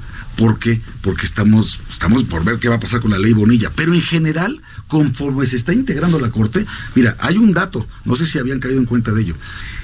por primera vez tienes tres exfuncionarios de la hacienda pública, concretamente de la recaudación, en la Corte. Javier Laines, esto, Arturo Gutiérrez Ortiz Mena Y ahora ahorita Margarita. Margarita Rito- Ríos Farjat.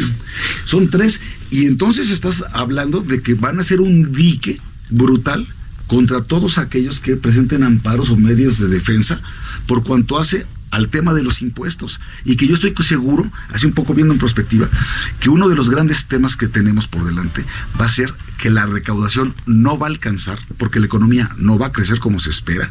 Y entonces van a echar mano o de una reforma fiscal o de un brutal terrorismo fiscal que, que cuando llegue a la corte, pues muy probablemente va a topar con pared, ¿ves? Entonces, por eso yo creo que cada palabra, cada decisión, claro, porque imagínate, pues si ellos mismos hicieron todo esto. Claro, claro. Eh, Lainez fue procurador fiscal de la Federación y los otros dos titulares del SAT. Entonces, para que pase un amparo en materia fiscal, le va, va, va a ser difícil. Por eso, esto, Arturo Saldívar tiene una gran chamba de equilibrio político también. Aunque la Corte no haga política, tiene que saber que hoy sí está bajo la lupa para que haya auténtica independencia e imparcialidad en sus resoluciones y sentencias. yo no veo un escenario de terrorismo fiscal, ¿eh? ¿No? No, para nada. Me parece que hay una, una apuesta necesaria de combatir la evasión y la ilusión fiscales, que es enorme en este país. Terminar con las exenciones eh, y los privilegios fiscales a ciertos grupos. Eh, y me parece que eso es muy necesario. eh, y que es uno de los grandes pendientes en este país. Incluso creo que ha hecho bien este presidente en no en prometer no aumentar impuestos, porque primero hay que resolver estos problemas. Eh, y después y hay que tener un estado que tenga más legitimidad para cobrar impuestos.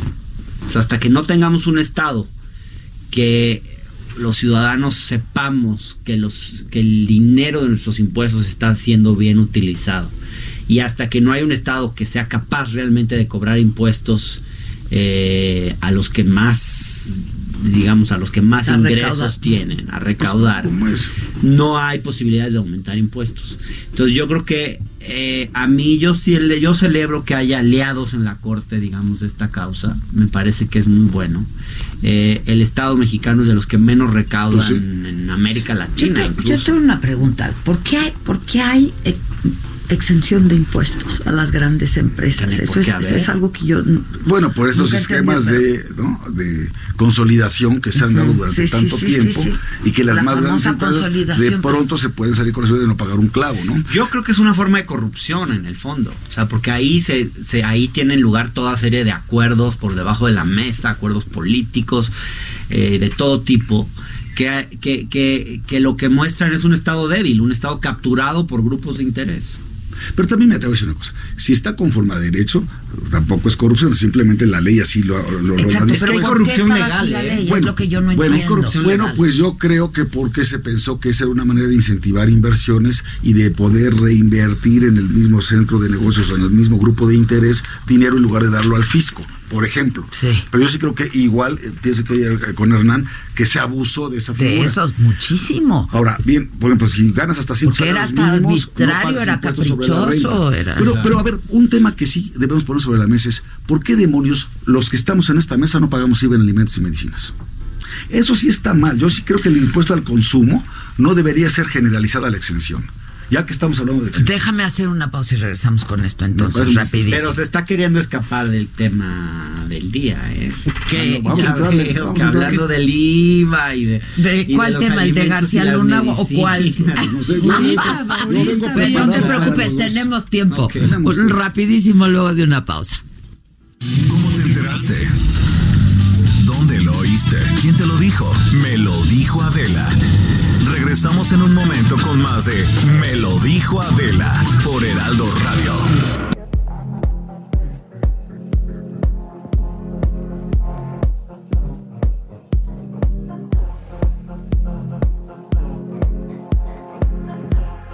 Estamos de regreso. Hernán Gómez está con nosotros. El señor Lozano está con nosotros. Este. Y bueno, si quieres, para, para concluir con este tema y Bueno, pasar a lo de García. Bueno, yo lo que creo es que va a haber una reforma fiscal en este sexenio le gusta o no le gusta al presidente, va a ser necesario, no va a alcanzar la recaudación, ni la tributaria, ni por la producción petrolera y los compromisos que él se está echando encima, sobre todo en los programas sociales, no va a haber manera de financiarlos más que con una reforma fiscal. Y yo por eso pienso que tiene que haber una reforma en la que el consumo también se grave, aunque protejamos a los que menos tienen, a los que verdaderamente tienen muy poca capacidad adquisitiva, a ellos se les entrega un subsidio para compensar lo que sería ese pago del impuesto al valor agregado, pero los demás, los que sí podemos, por supuesto que deberíamos estar pagando IVA en alimentos y medicinas. Y tienen que encontrar una forma. Pues sí, tienen que Pues sí, encontrarla. Pues sí. Sí, Yo creo que ante la esa es una solución que se ha dado desde la idea de que eh, desde una idea de eficiencia, pero Mm. no desde una idea de justicia. Y ahí me parece que en un país como este, con las desigualdades que tenemos, eh, aumentar el IVA, impuestos y medicinas, a quienes va a castigar, y hay muchos estudios que lo muestran, es, es a los más pobres. Por más de que digas que después los vas a compensar con programas sociales, eso al final nunca ocurre. Yo creo que lo que hay que hacer es claramente cobrarle, cobrar más impuestos, impuestos sobre la renta a quienes más tienen, a los que hoy no pagan impuestos en este país. eh, o que pagan muy Pues poquito. aumentar la base también. Sí, ¿no? hay Pues que ampliar aumentar la la base base. es obvio. Hay que ampliar la base, claro, pero eso implica también formalizar y una serie de complicaciones. Eh, pero de ninguna manera aumentar IVA a impuestos y medicinas me parece la solución. Creo que es una solución típicamente neoliberal que no creo que jamás este gobierno vaya a, in- a instrumentar, pero sí creo, sí coincido en que hace falta una reforma fiscal. Y otro impuesto que hay que estudiar es el impuesto a la herencia. En los países desarrollados existe, eh, en el nuestro no, y de ahí se puede recaudar mucho, dinero. dinero, sí. Oye, y ya, no, por, por el amor de Dios, ya que de veras a los de la 4T, ya, no- ya no estén con esa paisa de los neoliberales y la chingada. No hay cosa más neoliberal que el TEMEC y su protocolo este eh, modificatorio que se firmó antier con bombo y platillo. Por eso el presidente habló de, O de sea- post-neoliberal. Ajá, qué fácil, ¿no? Post-neoliberal. ¿Qué significa post-neoliberal? Que no desaparece de, de, de un día para otro todos los elementos de la agenda neoliberal. ¿Ves la? Algunos se mantienen. La y yo te diría, y yo te diría, mortal hacia adelante. se mantienen con razón y bien. Algunos qué bueno que se mantengan, honestamente. A ver, libre comercio, yo creo que nadie en su sano juicio diría que a este país no le conviene tener un acuerdo de libre comercio con Estados Unidos. Eh, de la misma manera creo que sería suicida en este país eh, relajar la disciplina fiscal o, por ejemplo, o la meta de, de superávit, sobre todo porque son elementos que tienen que ver con la confianza hacia los inversionistas y del país hacia afuera. Eh, y no tener esos elementos a fin de cuentas en un mundo como hoy donde las economías eh, más desarrolladas lo tienen, pues uno no puede de repente apartarse de esos elementos. No porque yo crea que son la panacea, sino porque tener inflación baja, ese tipo de cosas, no, digamos, no es, nos guste o no, así funciona la economía global. Y si tú te quieres salir de esa, de ese funcionamiento, pues al final tú vas a terminar A ver, Hernando, Aislado y, Hernán, y ¿quién perjudicado. era el que dijo? ¿Quién, quién fue el que dijo que estás íbamos escabullendo de García Luna. No, no, yo ah, te veo nada no más como A a Yo te veo comprando tiempo, No es cierto, dijimos que íbamos a, to- a- a tocar los dos temas, el Ok, Temec sí, sí. y García Luna. Ok, va. No se hagan. ¿Quién fue el que dijo que íbamos a consumir aquí este, exclusivamente lo que produjéramos en México? El presidente. El presidente, eso fue lo que vino diciendo toda la campaña y la madre, vino fu- fustigando este, el Tratado de Libre Comercio, vino fustigando que todo nos lo dictan desde Washington, desde el Fondo Monetario Internacional, los neoliberales. Esto, y particularmente el tema de la reforma laboral y luego el capítulo laboral del TEMEC, está dictado por los Estados ver, Unidos. siempre fue claro que este presidente, eh, a ver, yo nunca me he tomado al pie de la letra todo lo que dice. Siempre fue claro que había elementos del consenso de Washington que aquí se iban a se iban a preservar, eh, incluso en temas de disciplina fiscal, este presidente cuando fue jefe de gobierno, eh, digamos, la mantuvo, hubo, hubo siempre finanzas sanas en la Ciudad de México, eh, Bueno, incluso la calificación crediticia de la deuda de la Ciudad de México se elevó. Entonces, este presidente es bastante más ortodoxo de lo que dice su discurso. Eh, y bueno, yo creo que al final eh, En Javier, eso sí eso lo deberías Javier, ¿no? estar celebrando, pues. Sí, Más no, no, allá, no, no, no. porque luego hay una tendencia a pelearnos por las palabras del presidente, por el discurso, por y a tomárnoslo muy en serio. Yo creo que hay que empezar a, a evaluar a este presidente por lo que hace y no tanto por lo que dice. Bueno, por eso. Pero entonces sí Entonces que también hay una cancele las incongruencia. mañaneras. Sí, ya de plano nos ahorra un rato. Oye, mi reconocimiento No, pues, a, lo- a los, a los reporteros, de- a los serios, no a los lambiscones o salameros, a los serios que verdaderamente se levantan todas las mañanas, ¿no? No, no, A trabajar. claro. Son, son un buen ejercicio las mañaneras. Mira, ¿Tú crees? A ver, Yo yo, las que hay cambiaría, yo les brutal, cambiaría ¿eh? muchas cosas. La- las organizaría de otra manera, quizás no las haría diario. eh, Sí, no, por ejemplo, esto de poner a los periodistas a hacer fila dos horas antes para llegar al segundo lugar, para que les toque la palabra, ¿para qué? O sea, ¿por qué no mejor hacer un sorteo? ¿Quién quiere hablar? claro. Que pongan una- un papelito y lo sorteen y esos hablan. Y ya. Y, y además así le quitaría suspicacia de que si Lord Molécula está este Ay, no, que está puesto, está ¿no? puesto. es- Eso, yo no creo que esté puesto, pero le quitarías la suspicacia. Por eso de que esté puesto. Sí, ajá, de que esté puesto. Sí, sí, sí. Pero las mañaneras son un ejercicio eh, de apertura, eh, un ejercicio democrático sin precedente. En ningún país del mundo se habían hecho. Pues claro y que al final no. yo creo que los grandes periodistas que desdeñan este ejercicio, eh, y lo desdeñan porque no en lo el fondo... desdeñamos, ¿eh? No lo Yo creo que desdeñamos. sí, de Adela. ver, no- ¿Cuántas no- veces has ido a una mañanera? No, no, ninguna. Y Bueno, como porque no- don no te da- ni irá. No te da ni siquiera de la curiosidad periodística. Ir y a personar. ir a personarte, ver cómo funciona eso, Sí. digamos, algo que nunca había sucedido en el país. Sí, pero- No van, y yo creo que un poco, porque en el fondo, eh, a ver, en el fondo, los periodistas están ahí, pero el ejercicio es entre el presidente y la ciudadanía. Es, es un diálogo, es, un- es- es directo. O sea, los periodistas están ahí, pero, pero digamos, realmente lo importante es la comunicación directa del presidente. Es una estrategia también. Yo creo que el presidente es la manera de que los medios no le ganen la disputa. Claro. Es él directamente Aparte, es un mensajes. Le hacen presidente una, mediático le hacen y una domina. pregunta y se echa una respuesta de 15 minutos Y hablando no la responde, y no responde. y no la Son responde, puras ¿no? evasivas. No es, un, no es un ejercicio de rendición de cuentas. No es un auténtico ejercicio de información. Es un ejercicio de propaganda política. O sea, ¿tú Están crees que son basura las mañaneras? Pues casi, ¿eh? No ves nada rescatable. No, yo, No, yo, mira, yo yo creo que sobre todo al principio Al principio sí, agenda, pero que ¿sabes? haya todos Pero los ya no, días, que ya todos está los muy días una mañana desgastado. de dos horas, es que esa es su forma de gobernar. Ahí se le ocurre en alguna respuesta una política pública y todo el resto del gobierno se tiene que acomodar a esa ocurrencia y eso es lo malo, que entonces estamos hablando no de cuestiones, estrategias bien planeadas, bien plantadas, de ejercicio de gabinete, de encerrarse, de ver con rigor técnico, estadísticas, análisis, estudios, intercambio de opiniones. Es lo que bote pronto se le va ocurriendo al que pregunta y al que responde. Hernán, tú eh, ayer escribías tú precisamente del, del modelo de comunicación de este de este gobierno y a mí me parece que ya está desgastado ese ejercicio porque lo único que hace el presidente es su mañanera recibe a este al, al- al luchador o al boxeador o al que sea se va a Nayarito a Sonora en avión comercial pierde el tiempo está en plaza pública echa desmadre se regresa duerme y, y, y eso es esa forma de vez. gobernar. Por eso los resultados están a la vista. Por eso en materia de seguridad pública estamos como nunca antes para entrar al tema de Genaro precisamente. Y por eso en materia económica estamos en cero entonces, esos son los resultados a la vista. Todo eso lo atribuyes a las mañaneras. No, lo que digo es que es una forma muy mala de gobernar.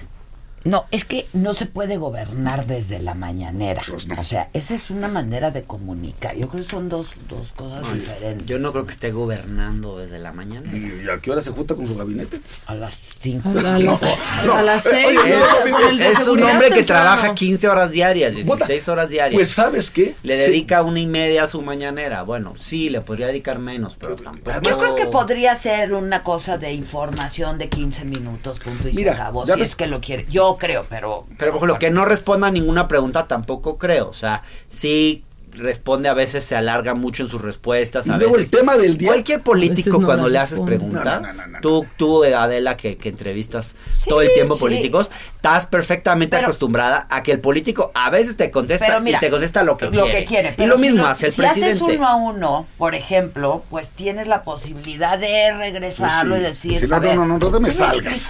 Claro. En fin. Pero yo he visto Vale. que también de repente, mira, fíjate, le dejan preguntar Se hasta dos o tres veces. ¿eh? Le deja, le- es que no quiero incomodar a Javier. Porque sé que es un no, tema que le porque pesa. es su primera vez. Como A es nuestra primera vez, le estoy A dando mí la no me chance pesa, de a que ganes más tiempo. a mí no me pesa. Este, no, pero sí, sí decía, eh, ya con esto para terminar, este, sí me parece que, eh, que las mañaneras eh, son un ejercicio sin precedentes, que los periodistas, los grandes periodistas las podrían aprovechar mucho más, que podrían ir más de acuerdo entre sí los propios periodistas a ver qué temas le plantean, cómo acorralan al presidente, cómo le sacan más información, y no le han sacado suficiente partido a este. Pero el día que ser, pasó todos empezaron a pelearse también.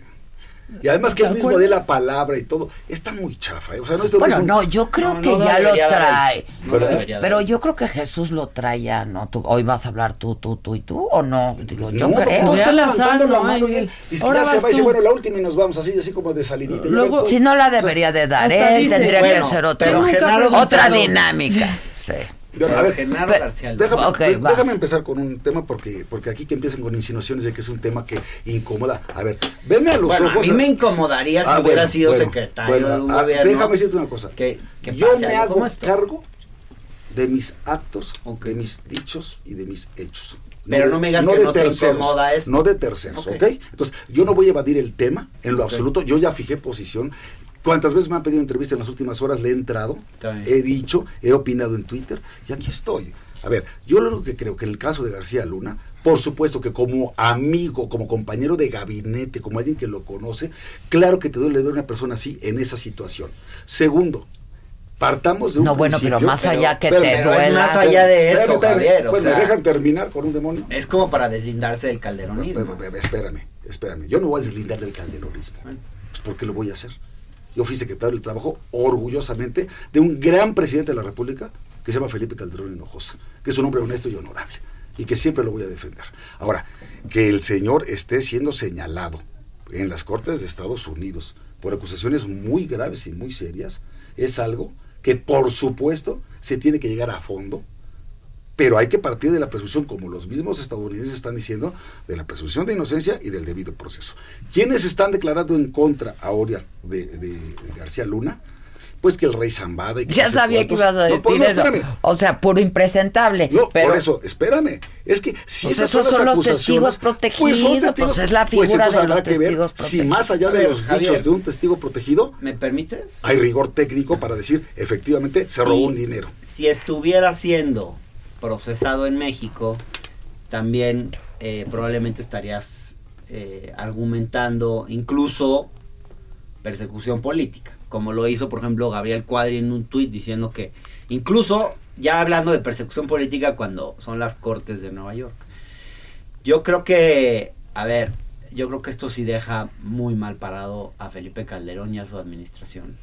O sea, el hecho O sea, tú ya lo das por un hecho. No, no, yo no puedo dar por un hecho algo que se está investigando. Ah, bueno, entonces Pero vamos a ser simple, serios. el simple hecho de que se ponga en duda la honorabilidad, la honestidad del hombre fuerte de ese gabinete, que fue el hombre más fuerte, de la política más importante de la administración de Felipe Calderón, que fue la guerra contra el narco. Y el hecho de pensar que esa política estaba sesgada por eh, la eventual alianza que tenía o por producto de una corrupción del cártel de Sinaloa, que por cierto, según escribe Ricardo Rafael hoy, eh, era el más letal. O sea, 6 de cada 10 muertos eran producto del cártel de Sinaloa.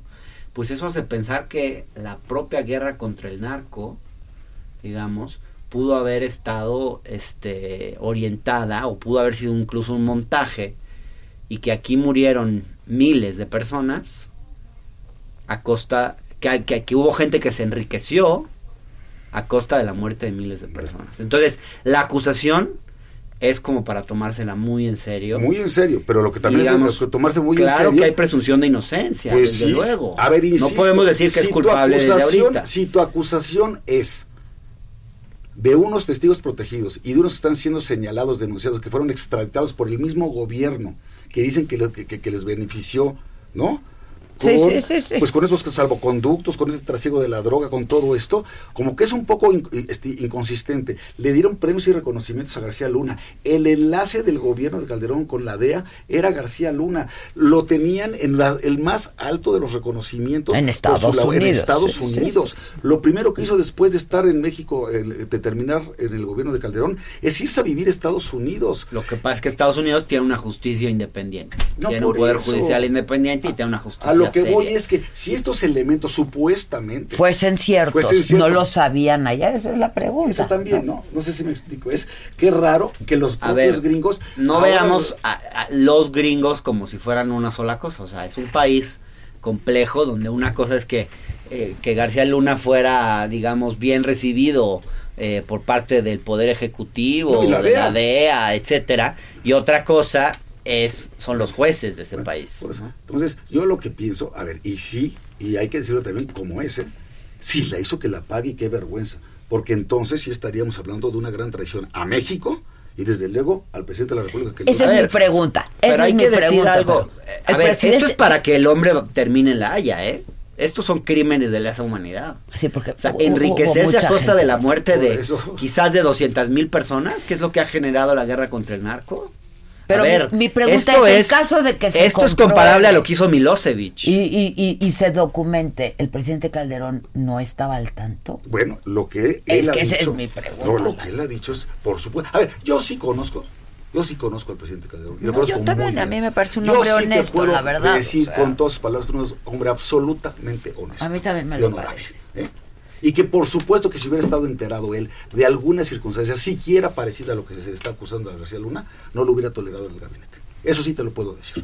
Ahora, caramba, que tantos sistemas de inteligencia y de investigación. mucho bueno, trabajo. Esas porque- cosas que dicen los ¿Cómo no políticos son tan difíciles de creer. Bueno, pues sí. La verdad, o sea, yo creo que la ciudadanía Bueno. ya no se las traga. Bueno, Porque pues no si además se el presidente La ciudadanía ya no cree en ese gran tipo de todo lo que diferencia, la gran diferencia. Yo no sabía, me engañaron. Bueno, Lo dicen todos. bueno, maestro, Siempre que está un escándalo de Si una esposa puede engañar a un esposo y viceversa, también un servidor Pues sí, público pero la esposa engañar. casi siempre lo huele, Y duermen ¿eh? en la misma pinche cama. Pero Entonces, ¿sabes casi qué? siempre la No, esposa no. se da cuenta. No, no, no, no, no. A ver, entonces, ¿tú has trabajado en un gobierno?